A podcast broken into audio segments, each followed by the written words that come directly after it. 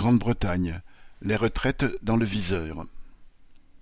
Aujourd'hui de soixante-six ans pour toutes et tous, l'âge de la retraite en Grande-Bretagne est censé passer à soixante-sept ans entre deux mille vingt-six et deux mille vingt-huit, puis à soixante-huit ans entre deux mille quarante-quatre et deux mille quarante-six.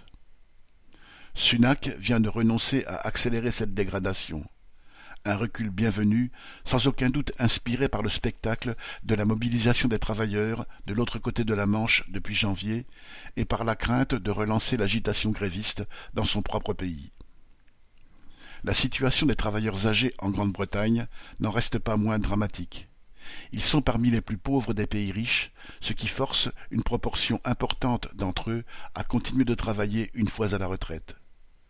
Dans les localités frappées le plus durement par la crise, l'espérance de vie ne progresse plus depuis les années 2010, voire recule.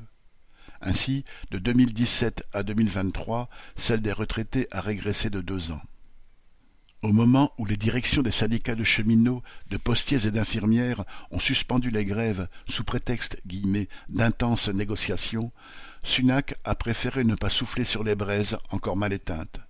S'il repousse cette nouvelle attaque au-delà des prochaines élections législatives, prévues fin 2024, c'est aussi, bien sûr, pour ne pas faire chuter son parti plus bas encore dans les sondages. Mais ce faux départ vaut avertissement. Les travailleurs britanniques, qui ont depuis des mois relevé la tête sur la question des salaires et n'ont, dans leur immense majorité, pas encore arraché d'augmentation de salaire significative, vont donc devoir se battre sur tous les fronts à la fois.